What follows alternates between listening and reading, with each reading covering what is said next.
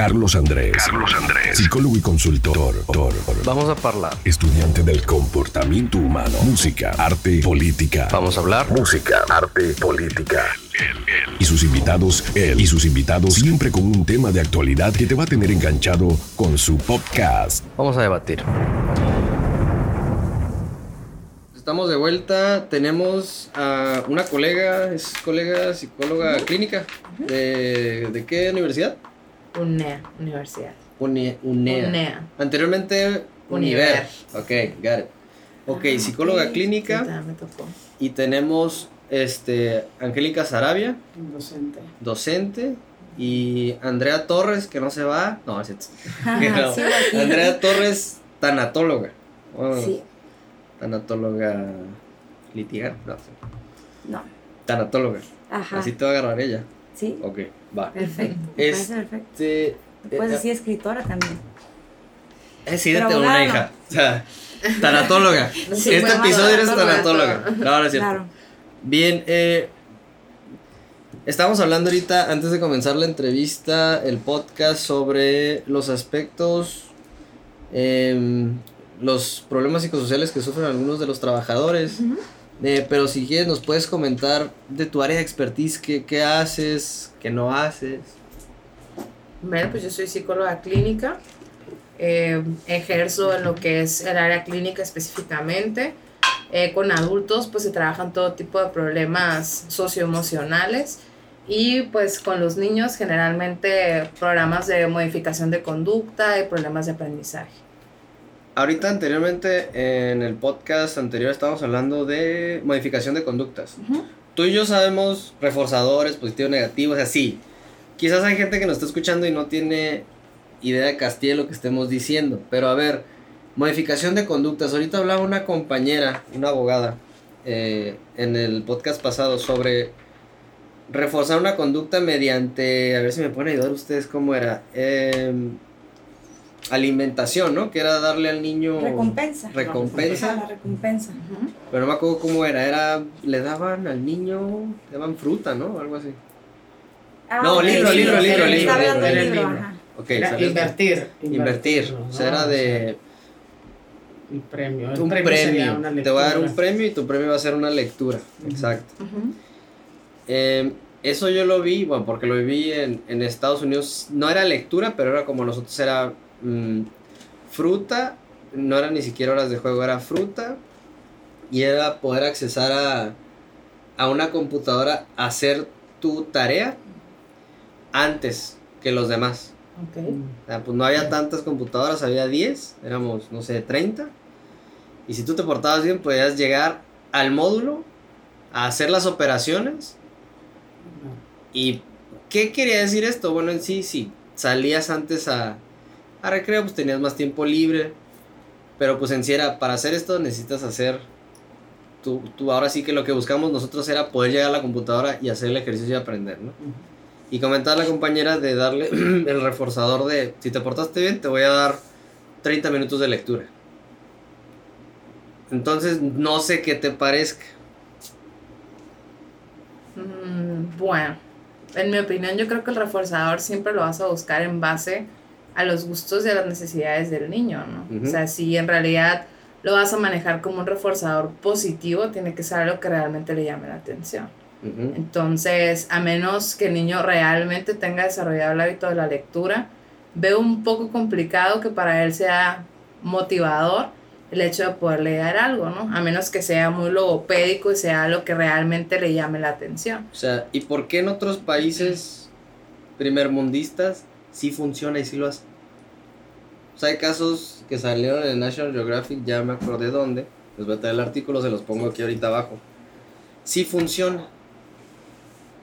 Yo creo que porque existe más cultura en ese sentido. Ujú. En nuestro país, o sea, culturalmente la gente no tiene el hábito de la lectura. O sea, en menos, por ejemplo, ahorita que se han desarrollado tantas eh, plataformas tecnológicas, es muchísimo más fácil que los niños traigan un Kindle en la mano para leer algo que realmente, o sea, tú les puedas prestar un libro y a ellos les llame la atención. O sea, y es algo que se ve mucho, por ejemplo, en el área clínica con los niños, ¿no? O sea, tú tienes que trabajar directamente con ellos y el hecho de presentarles un libro para trabajar ya les genera un conflicto. Entonces ahorita tú comentabas algo que le guste o quiere al niño. Yo tengo 30, a veces no sé qué quiero y qué me gusta. ¿Cómo vas a ver un niño qué quiere y qué le gusta? Pues si le dices depende. juguetes, dulces, no, pues sí. No, porque tú te puedes medir, por ejemplo, los intereses. O sea, hay niños que ¿Cómo mides el interés ahí del niño? mm, nosotros, por ejemplo, en el área clínica, eh, durante la evaluación, ya se por medio de la observación. Tú le das al niño diferentes actividades mientras lo estás evaluando y él va desarrollando ciertos gustos o ciertas preferencias. Entonces, obviamente, pues tienes que tener material didáctico que tú consideres que le va a llamar la atención dependiendo de la edad que tiene. Entonces, con lo que él trabaje mejor o con lo que le llame más la atención o desarrolle más interés, eso es para mí, por ejemplo, eh, un área de oportunidad en cuestión de reforzadores, ¿no? O sea, ya si te voy a poner a hacer una actividad, este, no sé, que tenga que ver este, con el libro, o si es una actividad de lectoescritura, o es algo que yo sé que te va a generar, a lo mejor no una incomodidad, pero hacer a lo mejor un esfuerzo mayor, entonces lo haces y después te regalo cinco minutos para armar el rompecabezas que te gustó, ¿no? O que te llamó la atención o que fue lo primero que agarraste cuando entraste al cubículo. Ok. Entonces esto, eh, yo no sé, ustedes si quieren jump in. eh, Eh, yo sí tengo algo que decir. Lo que menciona referente a una actividad, ujú, a mí se me hace muy bien. Pero cuando es, eh, cuando es con algo de alimento, no, no creo que sea bueno.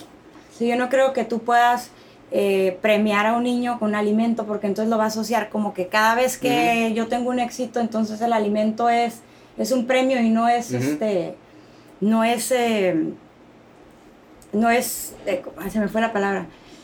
Sí, no es un reforzador. Ajá, no, no, no, no, este, Ideal. comes para vivir, no vives para comer, ¿no? Entonces no es, no es este, no es un premio realmente, no es ideal, ajá. Pero sabes que eso, bueno, yo ahí, por ejemplo, eso es muy cierto porque después desarrolla ciertos problemas, ¿no? O sea, eh, de- es de ahí donde viene, por ejemplo, las malas asociaciones que tiene la gente, por ejemplo, con la comida. O sea, genera, genera en realidad una sensación de placer y de felicidad porque siempre que se va a hacer una felicitación o algo así, culturalmente todo tiene que ver con la comida, ¿no? O sea, desde feste un festejo, que nunca falte la comida.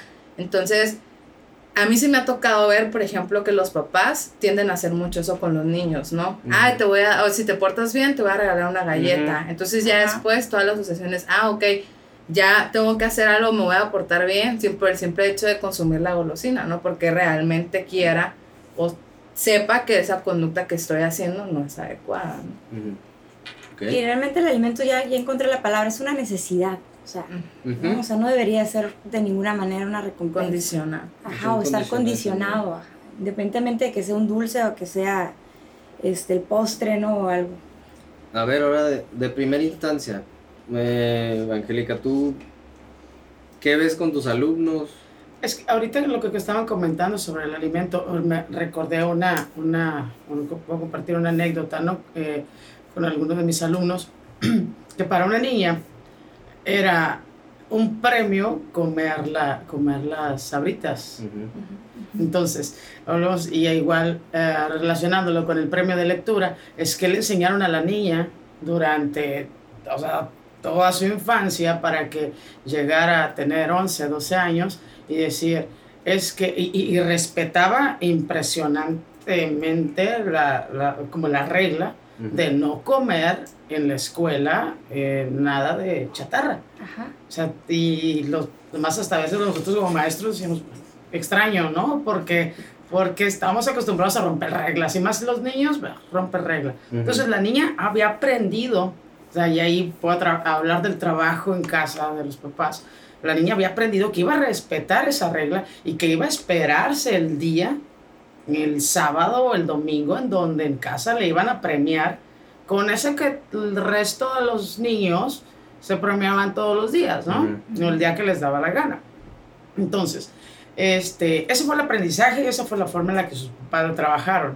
Ahora, eh, retomando la, la, la- la, este, chica menciona sobre el premio de la lectura. Entonces, ¿cómo lograr que para el niño, para el niño sea un premio la lectura? Entonces, eh, es un trabajo similar en Mm. donde este, creo que lo encapsula, lo encapsula, alejándolo de cierta forma es de, de interacción social en donde el resto tiene una, una idea completamente distinta y para que esta personita pueda verlo como tal, como un premio. ¿no? Es que gusta sí- la lectura, Es que sí ¿no? O se sea, puede desarrollar, o sea, no, no puede ser tanto como un gusto, porque por ejemplo, nosotros si hablamos, por ejemplo, de corrientes psicológicas, donde es la del condicionamiento, donde entran todos los, los reforzadores y a lo mejor los castigos y todas esas situaciones, exactamente, o sea, se tiene que desarrollar como un hábito, o sea, que Ajá, ese claro. caso que mencionabas tú, por ejemplo, de la niña, o sea, es, es un programa de condicionamiento bien aplicado, ¿no? O sea, los papás estaban trabajando bien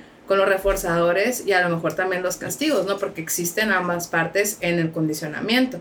Entonces, hasta que llegas a un estímulo neutro donde ya no necesitas dar un reforzador como tal para que se desarrolle el hábito, ¿no? Ujú. Nada más que aquí, por ejemplo, bueno, o sea, sea con, una, con unas papitas o algo así, como dice Andrea, o sea, el desarrollar la lectura es un hábito, ¿no? A mí me tocó ver una vez, este, una imagen que me llamó mucho la atención y decía eh, que tú puedes enseñarle a los niños eh, con el ejemplo, ¿no? Iba una mamá como en un, no sé, un metro o un camión leyendo un libro y el niño iba con un libro de Baby Einstein, ¿no? O sea, obviamente le vas a adecuar las cosas al desarrollo, eh, al nivel de desarrollo en el que él está, pero obviamente poniéndole el ejemplo, ¿no? Porque ¿de qué te sirve estarle exigiendo al niño o quererle dar algo si en realidad él no, no es algo con lo que esté relacionado, ¿no? Si Sí, ni siquiera hecho, lo no está ve. Y sí, No, y sí es, lo- lo y sí es este, sí es un hábito, ¿no? Yo lo veo, por ejemplo, con mi sobrina, Mm. cuando, cuando me la dejan unos días en casa, lo primero que hace cuando llega, ella sabe, está el estante así de libros, y ella sabe que acá están sus libros, entonces lo primero que ella hace es ir a tomar el libro que le gusta, se sienta y hace, está al revés el libro, pero ella hace como que está leyendo. Pero, pero eso es lo que ve, o sea, eso lo asocia con el lugar, con mi casa, ¿no? O sea, aquí yo leo, porque Mm. cuando se va de, de aquí, ella no lee. Yo he Ok. preguntado, oye, lee, no, no lee, pero acá sabe que sí, o sea, acá lee. Entonces es, es este, un hábito que adquieres, ¿no? El- de tus padres, de tus tutores, de... Sí, pero yo creo que ahí también, por ejemplo, sí entra también lo del reforzador, ¿no? Porque a lo mejor para ella la motivación principal era el cómo te hacía sentir a ti el verla con un libro. Ah, o el hecho o sea, el que yo- reconocimiento que tú le dabas al momento de que ella tomaba el libro las primeras veces, o sea, Ajá. esa emoción tal vez que tú le mostrabas, o ese, te digo, es más bien eso, es el reconocimiento, ¿no? De, ay, qué padre, o sea, lo que ella escucha es lo que la hace O sea, seguir primero- desarrollando. Primero imito. Así es. Primero imito, después sí. ¿no? La reacción me gusta, entonces continúa. Sí, el hecho de que, que fuéramos a lo mejor otra vez a un lugar donde venden libros y siempre le comentaba, ya terminaste de leer el libro anterior, así como lo hacía con mi hija, ¿no? Ujú. aunque no Aunque no lee, digo, tiene tres años. Entonces, sí, ya lo terminé, ah, bueno, entonces sí te compro otro.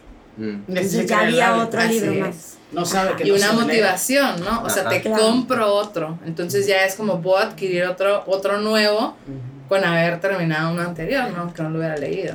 Y hablando, hablando de eso, yo con lo que sí estoy de acuerdo son con los calendarios y las estrellas. Y eso mi hermana lo, lo llevó a cabo con mi sobrino cuando él tenía 14 o 15 años. Ajá.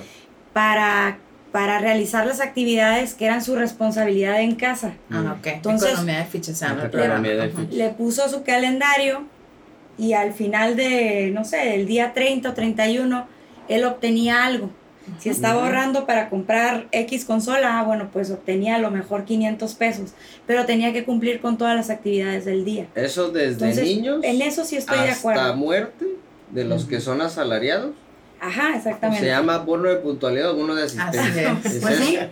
no es no debería de haber bono de puntualidad, ¿no? Porque es un No, valor, pero no, pues... No debería. Ah, bueno, ya me voy a meter en. Eh, bono de puntualidad a nivel ejecución corta, que quiere decir operacional. Es decir, tú ganas 5 mil pesos al día, por así decirlo, ¿no? Yo te doy un bono de puntualidad de, no sé, 400, 500. Bono de puntualidad a la semana se te paga a la semana, por así decirlo, semanalmente. Pero ahora te lo pongo así. Tú ganas 500 pesos a la semana. Y tu bono de puntualidad es de 20 pesos. Tu ejecución a nivel operativa, porque es operacional, es corta. ¿Cuánto tiempo va a tardar el administrativo en que le dejen de saber un... Ah, pues esta semana pues, pues no me levanto temprano. Yo tardo. 500 pesos. Pues, eh, eh, cámbiaselo a nivel operativo. Yo lo veo en Maquilas, en Tijuana, Mexicali, Hermosillo, Ensenada. Esto es. Oye, supone, se lo pelean porque el checador después del minuto uno, adiós. Entonces algunos dicen, ¿sirve no sirve? Sí sirve. Bueno, los niños, economía de fichas, porque es una ejecución muy corta, no le estás pidiendo algo muy complicado hasta cierto punto. En los empleados, sí, sí sirve. Medianamente a nivel operacional, muy corto. Nivel administrativo, te deja de saber después del segundo o tercer mes. Ves que vas a llegar tarde, ¿por qué? Porque no, ya se infravalora, mejor duermo más y salgo con mis amigos, que es más el salario emocional de poder llegar tarde, a decir, bueno, y también ver los porcentajes a nivel, eso sí, economía, oye, pues cuánto me pagan, qué hago, cuánto me costea, todo eso. Economía de fichas, sí, ahora yo lo voy permeando porque luego voy viendo a gente de todos los días llega temprano, ah, ok. Y voy viendo de que, oye, ¿tú de dónde vienes? ¿Qué onda? ¿Tu familia cómo fueron? ¿En tu escuela qué, qué aprendiste? Ah, no, pues yo pues, era el niño de que ya sabía yo que tenía que llegar temprano y vas viendo. Va, va, va repercutiendo igual en lo que hablamos eh, anteriormente educación y lo que se, lo que se esté viendo. Estoy viendo también compañeras en el ámbito rural que habíamos comentado, eh, maestras. Puta, qué difícil es que un niño no te falte en toda la semana. Me dicen, me faltan dos, tres días. Dos, tres días me faltan. No los puedo reprobar por sistema jodido no que se tiene. No, o sea, no. ¿Cómo haces esto entonces digo, yéndonos a, niños, ¿cómo haces estos pequeños ciudadanitos que le estamos enseñando alguna modificación de conducta cuando en realidad vuelve a lo mismo del podcast anterior? No se, no se puede y no se ha dado. Entonces esa, esa modificación de conducta es inexistente hasta cierto punto.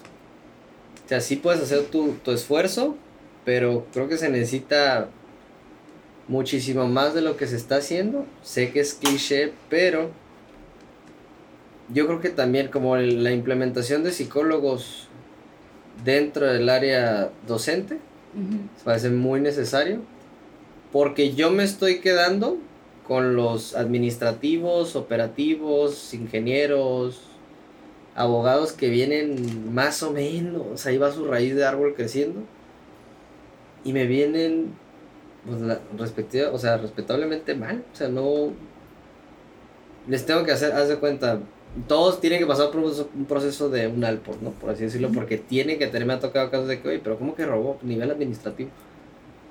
Supuestamente el güey sí lo educaron, sí fue a la escuela, como ahorita comentaba la compañera, lo cívico que se ha perdido. Regresamos al mismo tema porque nos permea en todo eso.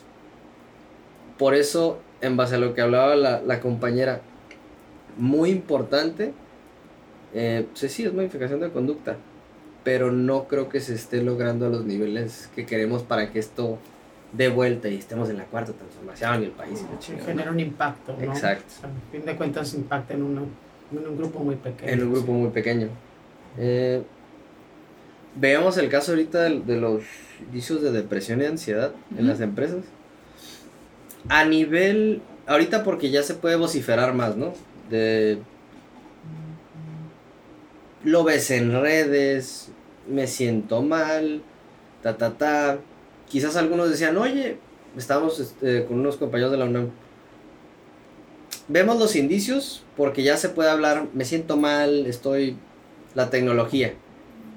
Y antes me decía un compañero, es que no era que no existiera, es que no sabíamos que era estrés.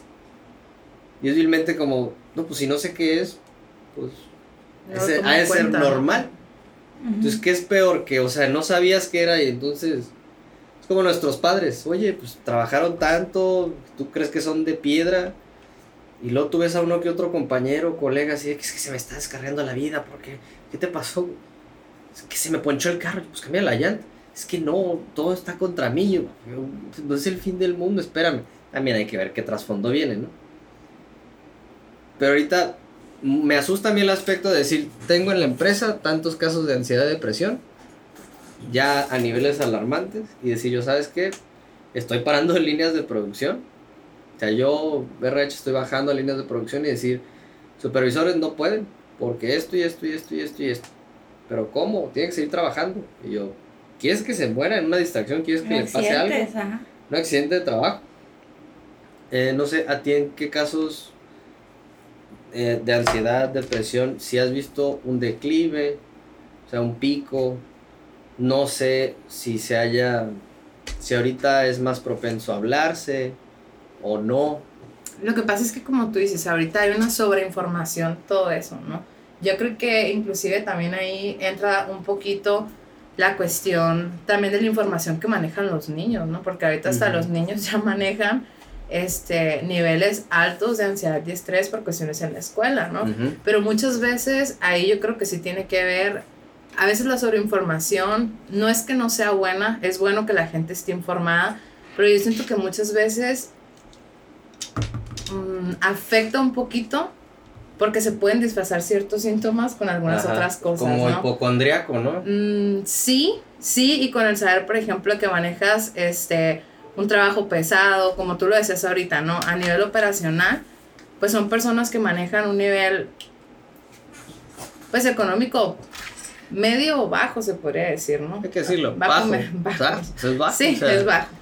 Entonces ahorita yo creo que todas esas condiciones este, influyen mucho para que ese nivel de estrés aumente, ¿no? Tanto con problemas sociales como con problemas familiares em, y se ven muy afectados, pero ¿Qué pasa, por ejemplo, cuando ellos ya llegan a consulta, no? Pues a mí, me ha pasado, por ejemplo, en la cuestión clínica, ellos ya llegan con una sobreinformación de lo que pudieran tener y muchas veces ni siquiera tiene que ver una cosa con la otra, ¿no? O sea, dentro del mismo rasgo de ansiedad se manejan muchos niveles, pues entonces la gente ya llega casi casi con no sé, sintiendo que están en el último cuando apenas van iniciando, por ejemplo, ¿no? Y tú empiezas este, a analizarlo clínicamente y de repente te das cuenta que muchos de los síntomas que tienen no son síntomas reales, ¿no? O sea, son síntomas que leyeron y como, ah, ok, me sentí identificado, entonces yo lo menciono porque creo que lo tengo. Mm. Entonces digo, yo creo que sí es bueno que la gente esté informada, pero siempre hay que manejar la información adecuada, este, sobre todo para el nivel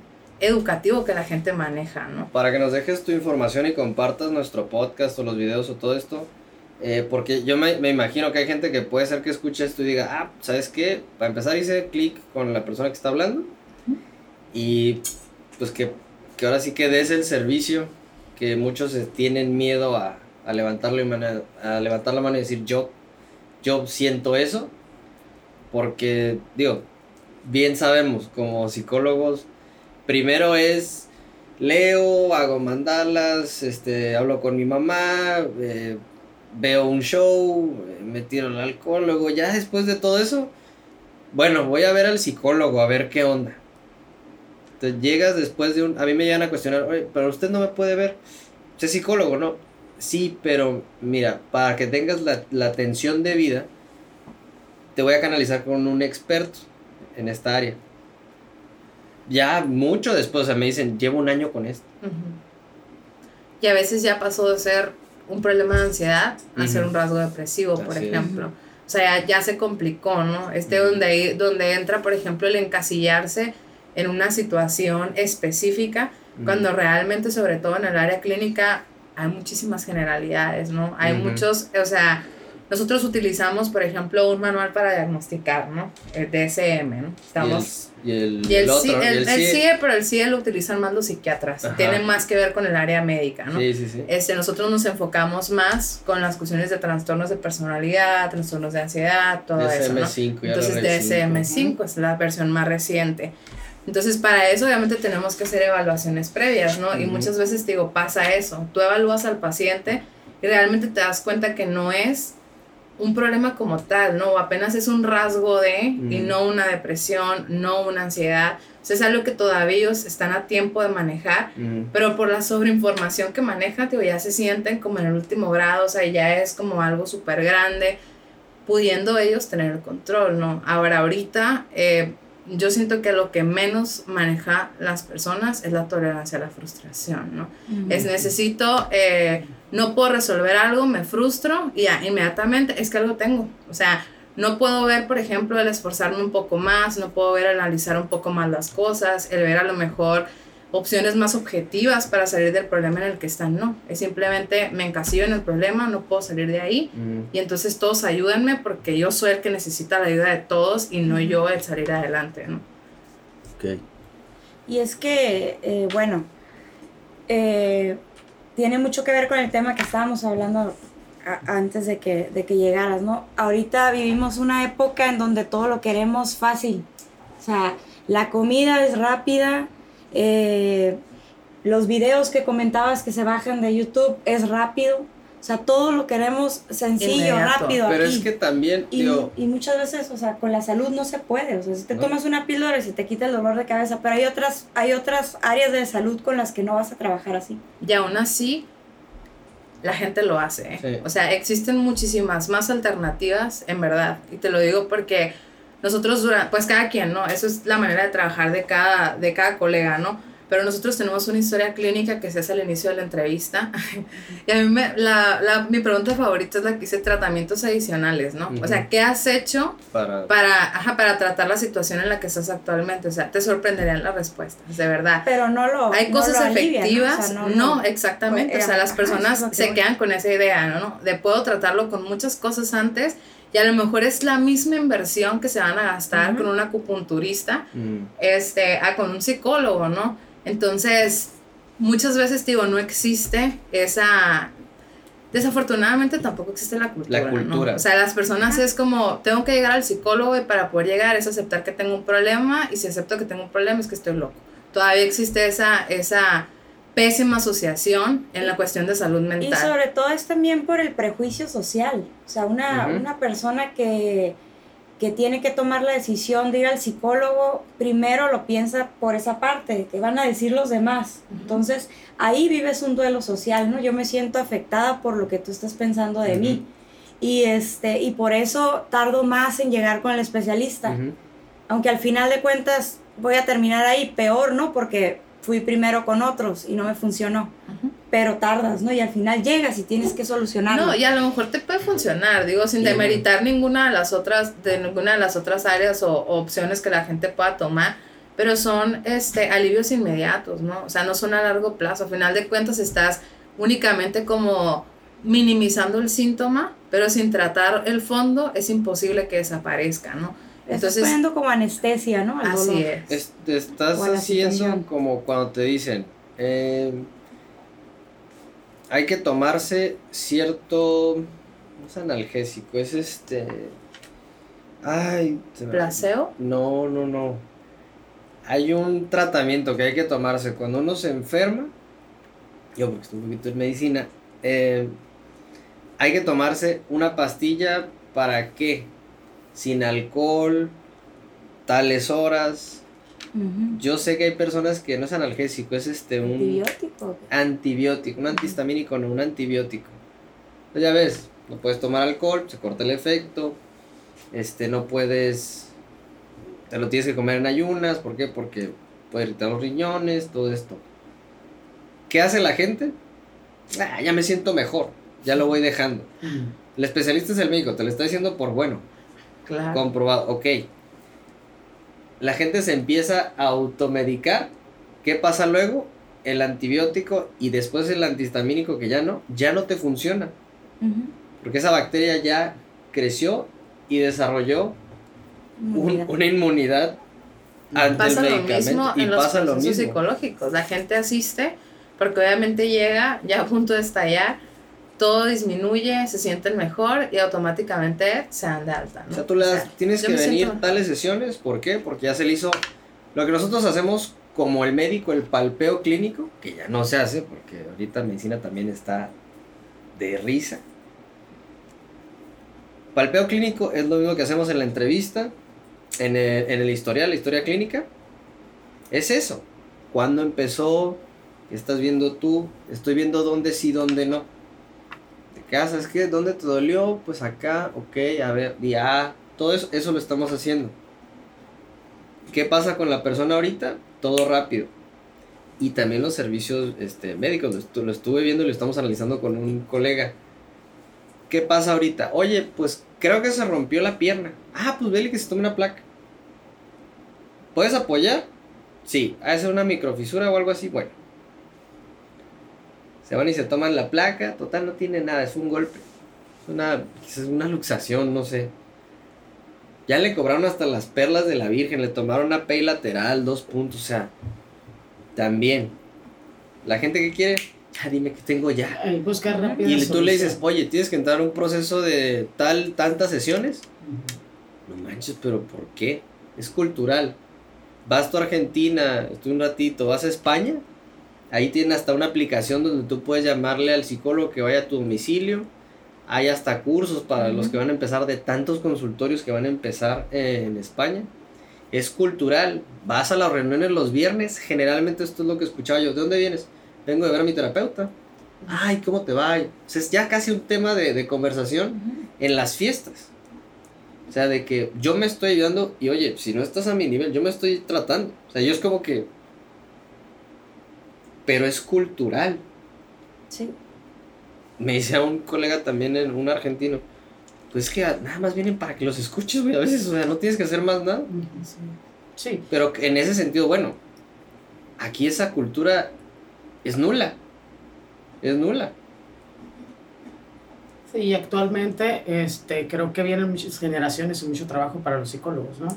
En cuanto a, en torno a lo que estamos hablando, en la, la baja tolerancia a la, A la, a la frustración.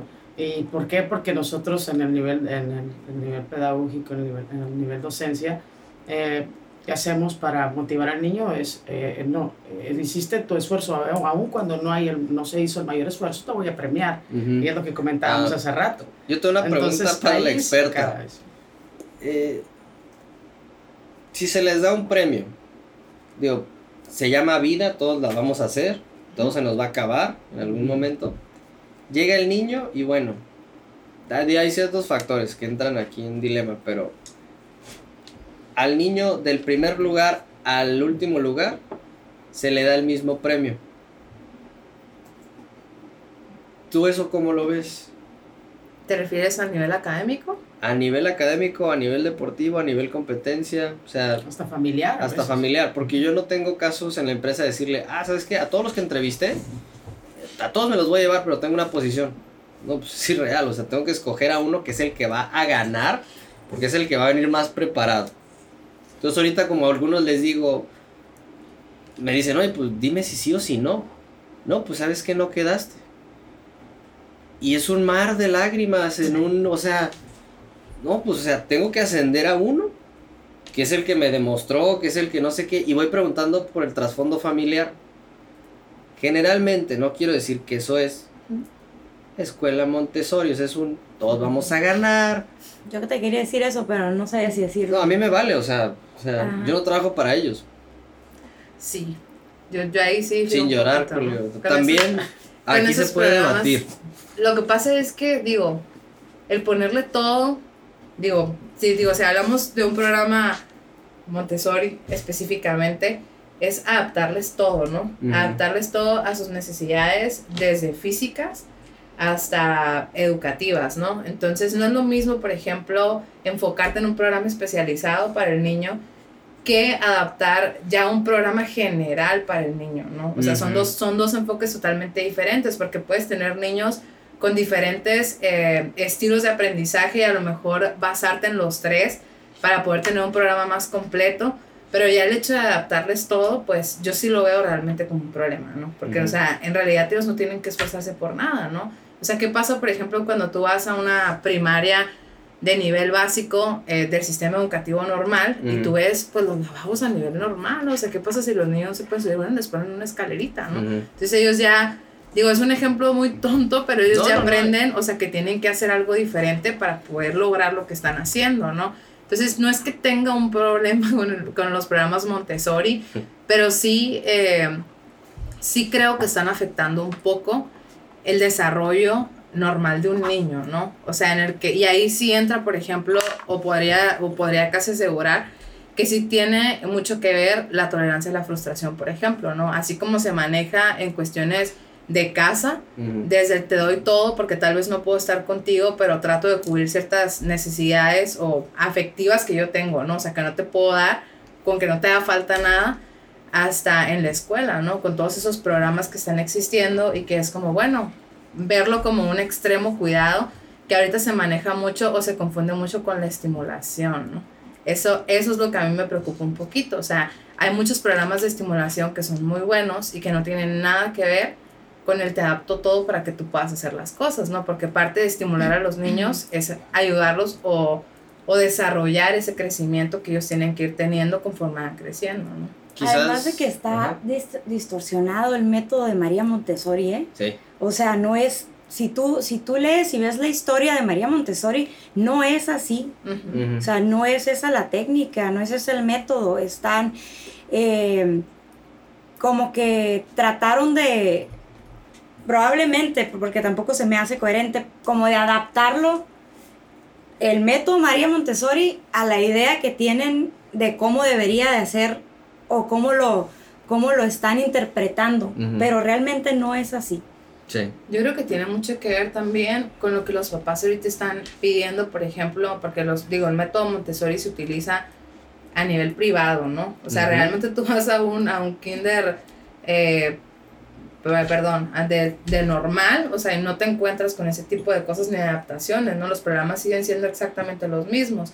Pero yo creo que tiene mucho que ver con la demanda y la cuestión social y un poco la cuestión elitista. Para ¿no? mí es o un sea, ¿de estatus. dónde lo estoy? Sí, es Es parte de. Es parte de. Que todo tenga mi hijo, que esté bien, que no le Así falte es. nada. O sea, lo llevo a una escuela que cubre absolutamente todas sus necesidades, las mismas que yo puedo cubrir en mi casa.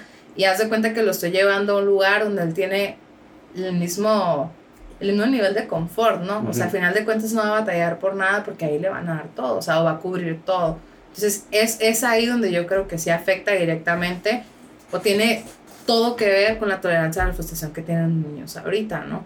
Porque en el sistema educativo se maneja de una manera completamente distinta. A ver, aquí ya, ya agarro vuelo, como que Claro. hablar.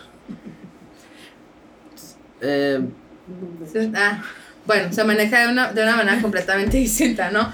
Los maestros, eh, por ejemplo, a nivel básico, tienen una manera de trabajar completamente diferente con los niños a de una manera particular, ¿no? O sea, yo, lo, yo lo he visto porque me ha tocado trabajar en ambos ámbitos, tanto como psicóloga de USAE como psicóloga de un colegio particular, ¿no? La manera de trabajar es abismalmente diferente, ¿no? Y no tiene nada que ver el desarrollo ni la preparación de los niños, ¿no? O sea, tanto hay niños muy buenos, con muy buen, con muy buen desarrollo educativo eh, a nivel este, público que a nivel privado, ¿no? Tiene mucho que ver ahí la calidad del docente, ¿no? Directamente. Y el trabajo en casa. Claro, todo, el apoyo, ¿no? Sí, la familia siempre va a ser el núcleo. Es lo que Y decíamos ahí de... Sí. Y era de que, bueno, si tienes capacidad de poder cuidar bien a uno o dos, ¿por qué tienes cinco o seis? Es... Y deja, o sea, deja tú la capacidad económica, el tiempo. El tiempo. Ahorita es más importante el tiempo tiempo de calidad. que, que lo que pueda tener el, el niño en cuanto a material. O sea, en cuanto a, no sé, vestimenta, este, juguetes, no sé, aplique herramientas, Herramientas. tecnológicas. Es más importante el tiempo. O sea, si tú tienes, si tú tienes un niño, un, un hijo ahorita que trabajan las dos personas para mantener la casa, o sea, yo creo que, que bueno, no sé, eso es un, eso es, yo lo pienso así. Ujú. Yo creo que tener un hijo está bien. A lo mejor si tienes los seis que tenían nuestros abuelos, ¿qué tiempo le vas a dedicar? No tienes tiempo para seis. No, pues también eran No, pero tiempos son distintos. tiempos completamente distintos. diferentes. Ahorita ya tener seis hijos, imagínate, o sea, es una... Sí, por eso, o sea, no hay, no hay tiempo ahorita para, para, no le vas a dedicar a un niño, a seis niños no les vas a dedicar el tiempo suficiente como para inculcarles los valores de casa, como para guiarlos, como para estar este, atento a, a, a su adaptación a la, a la sociedad, ¿no? Como mencionaba antes, ¿no? Que primero empieza en la, en la casa y después en la escuela. Y este...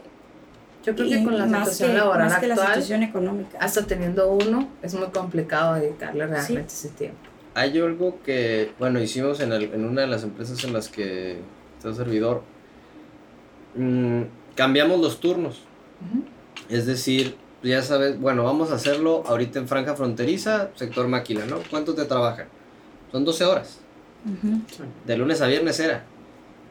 Entra a las 7 de la mañana, bueno, no sé, bueno, entra a las 7, se levanta a las quién sabe qué horas. Y sale a las 7 de la noche. ¿Cuándo dejó al hijo en la escuela?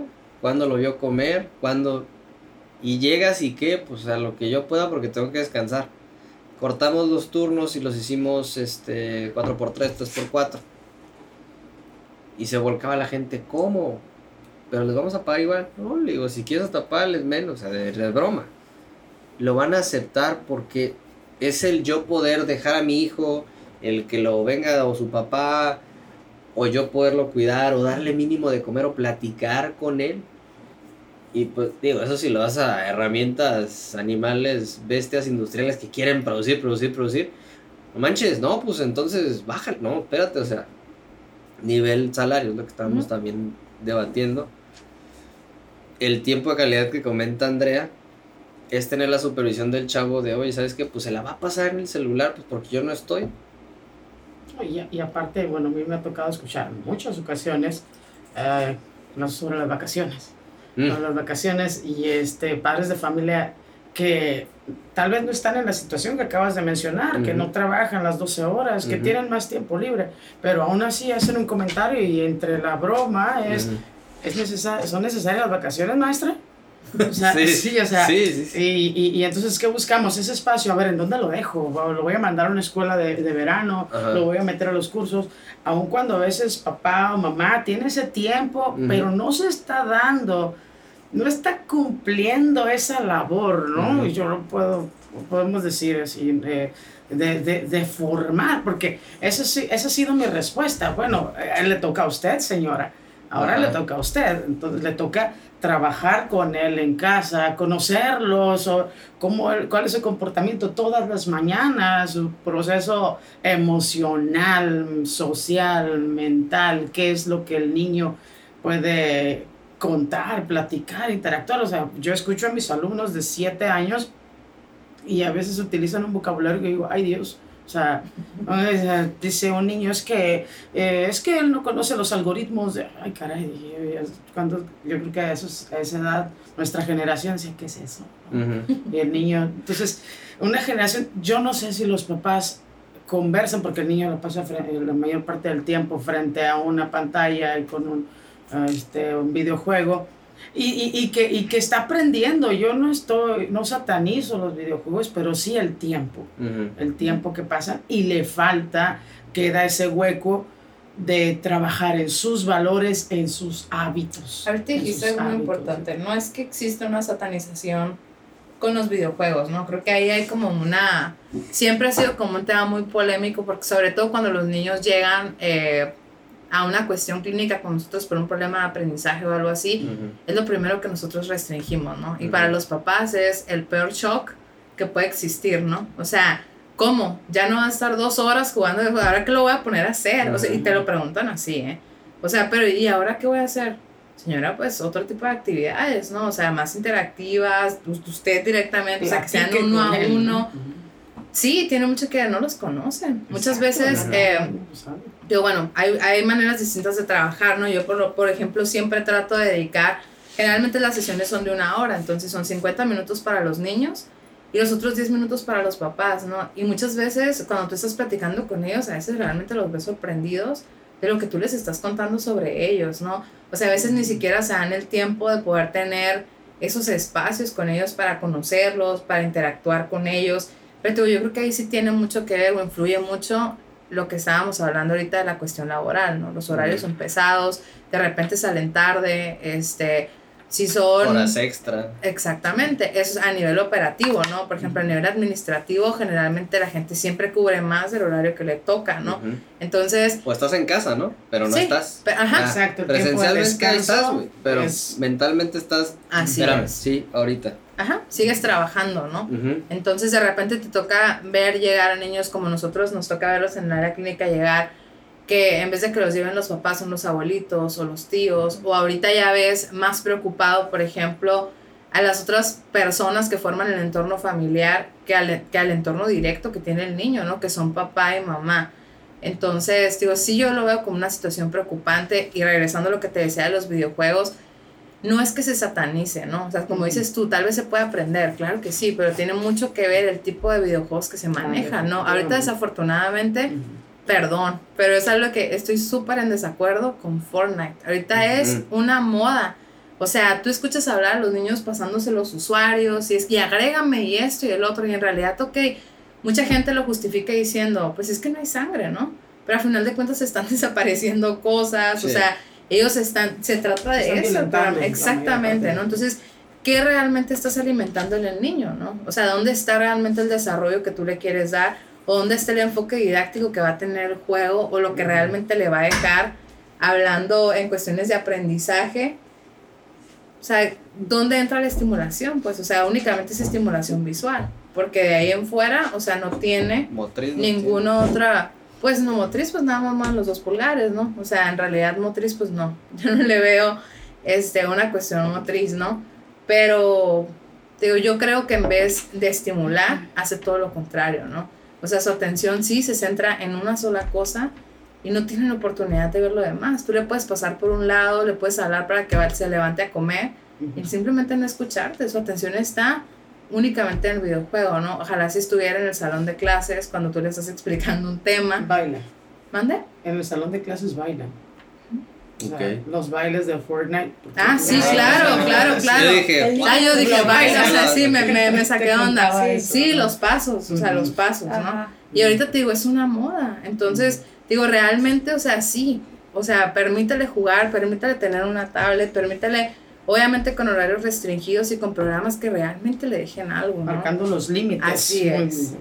Por eso algunos hablan sobre la, digo, bueno, no proyectando, pero en el caso del deporte, ya sea individual o conjunto, el de, bueno, no lo voy a supervisar, pero bueno, en la formación del deporte, que es el dar soporte al compañero, formación de carácter, competencia, mínimo está moviéndose a lo que me refiero motriz, sí, o sea. Eh, pero pues a veces hablo con los coaches, es de como que es que este niño trae este problema y la señora nada más viene, ah, ya me lo cansaste, ¿no? Vámonos. Pero pues es, que onda, está yendo al fútbol, sí está yendo al fútbol, pero oye, pues ¿cómo le va? Pues, está a gusto. O sea, a veces el niño va llorando y es que no quiero ir, es que, es que tienes que ir porque... Y yo me, me acuerdo de esa lectura de niños que veo que van porque, bueno, es el deber ser, no tiene que hacer ejercicio, tiene que aprender un instrumento, tiene que aprender otro idioma pero pues nada más es como que, oye, ¿qué quieres? Ah, vas por allá. Y así los traen. Conversando con algunos colegas es, digo, es importante saber porque luego en terapia familiar he estado presente en algunas sesiones, observando en cámara Gesell, y el papá se da cuenta, entonces, ¿cómo? ¿No le gustan los, las, las niñas? ¿O cómo? ¿No va a ser futbolista? ¿O cómo? ¿Me odia? Y tú así de que, bueno, es que tiene un cierto resentimiento porque usted usó esta palabra, tal, tal. Pero pues, estás viendo y ese es un. Pasó un tiempo de año, dos años. Que tú digas, ¿no te das cuenta? O sea, ¿cómo? Estás más prendido por el trabajo, lo que estás viendo a tu propio, tu propia sangre, tu propio hijo. Para mí es increíble. Pero sí, eh, digo, como papás, no hay un manual. Digo, tú lo has de saber bien Em, pero eso viene de a como me crearon a mí, yo creo que es así, más lo que yo voy aprendiendo, y eso es lo que yo voy a hacer con mi hijo. Pero no hay un, no hay un manual, nadie nos dijo que estas cosas iban a llegar a... Me acuerdo que estaba hablando con un compañero y me decía que su hijo veía un tal Sony, Sony. Ah. Sony, y era la pantalla Sony. O sea, era de que le hablaba Sony, pero no sé, Sony la pantalla abajo decía Sony. Es que estoy esperando a Sony porque Sony me va a hablar. O sea, Sony le daba los mensajes. Estaba viendo videos, ¿no? Estaba viendo series. Y hasta cuando te diste cuenta que Sony era la pantalla, porque un día ya que pudo como que medio caminar. ¿Cómo? O sea, pues que no se movía. ¿Qué edad tenía? O sea, también eso a nivel de desarrollo muscular. Tenía, tenía como tres años. También había algo como que, oye, ya ponte a, ponle atención a tu, a tu chamaco, ¿no? Y era Sony porque la pantalla era la pantalla. Mm, me asusta pensar, me asusta todo, pues también que... O sea, no hay manual para ser papás, pero con... o sea, el niño va a ir creciendo distanciado de la figura paterna. Digo, hablo de esto por... Hay chicos que luego me llegaron y me decían, no, pues para mí fue increíble tener a mis papás, no sé qué, ok. Y hay chavos ahorita que me, me encuentro en la empresa y es decir, de que, oye, pues tus hijos, os hago la comparativa entre transgeneracional, que hablen personas eh, ya mayores en la empresa con los padres nuevos, por así decirlo, bueno, jóvenes, porque nuevos pueden ser a cualquier edad, ¿no? Padres jóvenes y empiecen a, a transmitir sus experiencias, ¿no? Porque ahorita ya los niños, ya, no, ya las calles yo las veo vacías. No veo ni una ventana rota, ni un balón rodando. O sea, ya no veo nada de eso. Nada. Y me asusta el aspecto de, pues hay varias cosas. Sedentarismo, motricidad, también capacidad de análisis de problemas. Oye, pues se rompió la ventana, ¿qué haces? Pues éticamente, pues ¿qué te enseñan? Pues, pues, ¿sabes qué, señora? Pues yo fui, este es mi balón. ¿Y ahorita qué? Uh, put, perdí. Uh, ni modo. Game over. Otra vez lo puedo volver a hacer.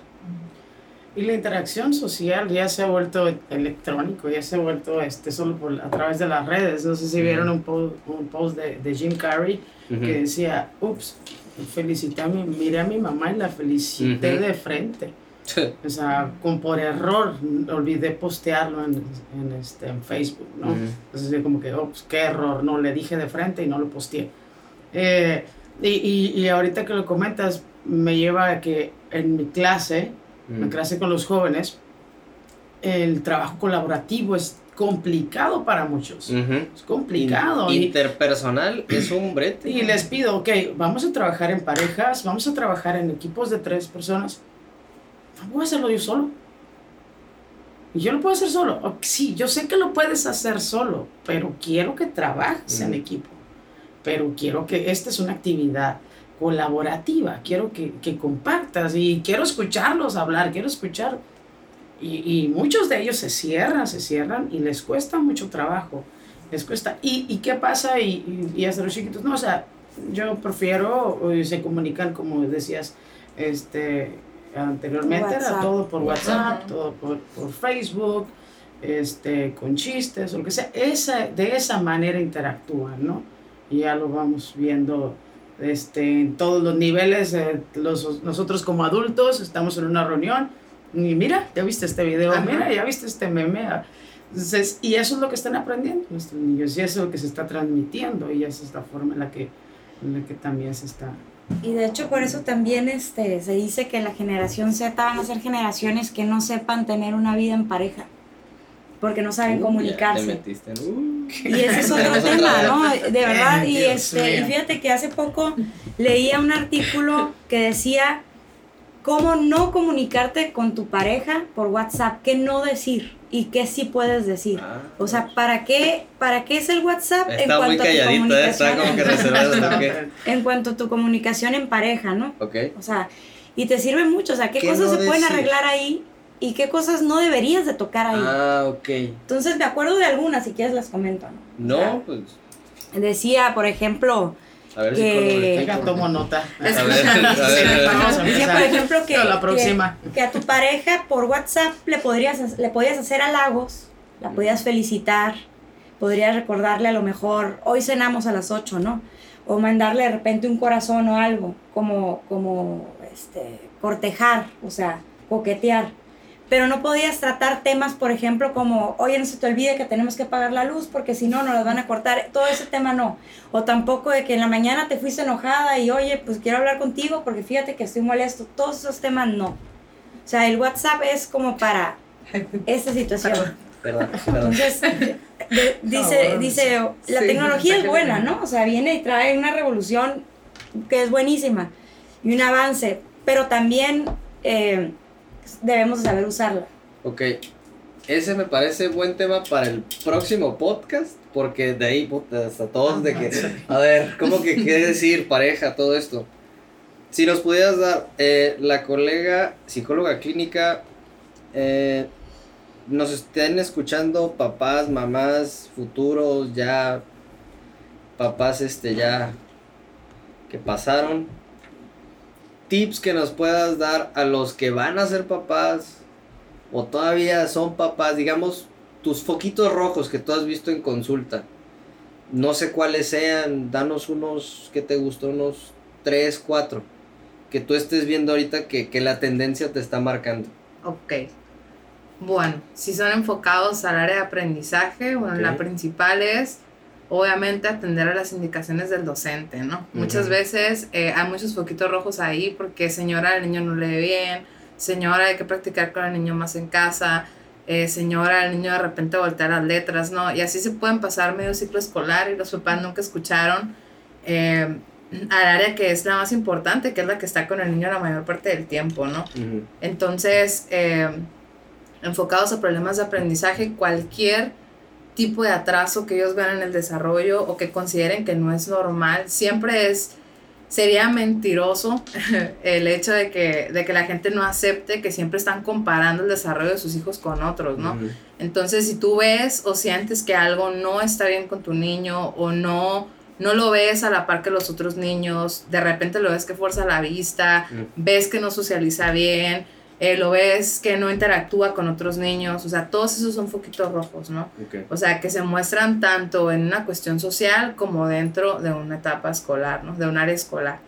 Em, y en cuestión clínica, pues todo, ¿no? Ahí, ahí sí hay que estar como más, más alertas. Eh, el querer estar solitos, el a lo mejor no querer interactuar con otros niños, eh, los berrinches excesivos, el querer todo, lo quiero ya y no me quiero esforzar por ello, eh, problemas de conducta, eh, pues son muchísimos, muchísimas Sí, cosas sí. Que, que se pueden observar en los niños, ¿no? O sea, yo creo que, yo creo que ahorita, sobre todo por la situación actual, ahorita está súper, súper, súper evidenciado todo, todos los problemas en el área infantil, ¿no? Como te decía hace ratito, o sea, ya, ya de repente no nada más en los adultos ves problemas de ansiedad y de depresión, también en los niños, ¿no? Desde la situación que se está viviendo actual, este, metiendo un poquito lo que decía Andrea, ¿no? Ahorita con todos los, los problemas de, de pareja que se viven o toda la situación este, emocional que se maneja en casa, ellos también empiezan a presentar muchos problemas que a veces los papás no toman en cuenta, ¿no? O sea, que los niños de repente no tengan una buena relación con las niñas, que me molesta, que le empujo, que se me hizo fácil de repente llegar y jalarle el cabello, o sea, sin medir como la consecuencia de, Ujú. todos esos son focos rojos eh, o pueden ser como cosas evidentes de algún problema que está pasando en casa y que ellos no están observando, ¿no? Sí. Bueno, ¿tienen alguna duda? duda no. Podemos para cerrar, ¿no? Bastantes, algunas.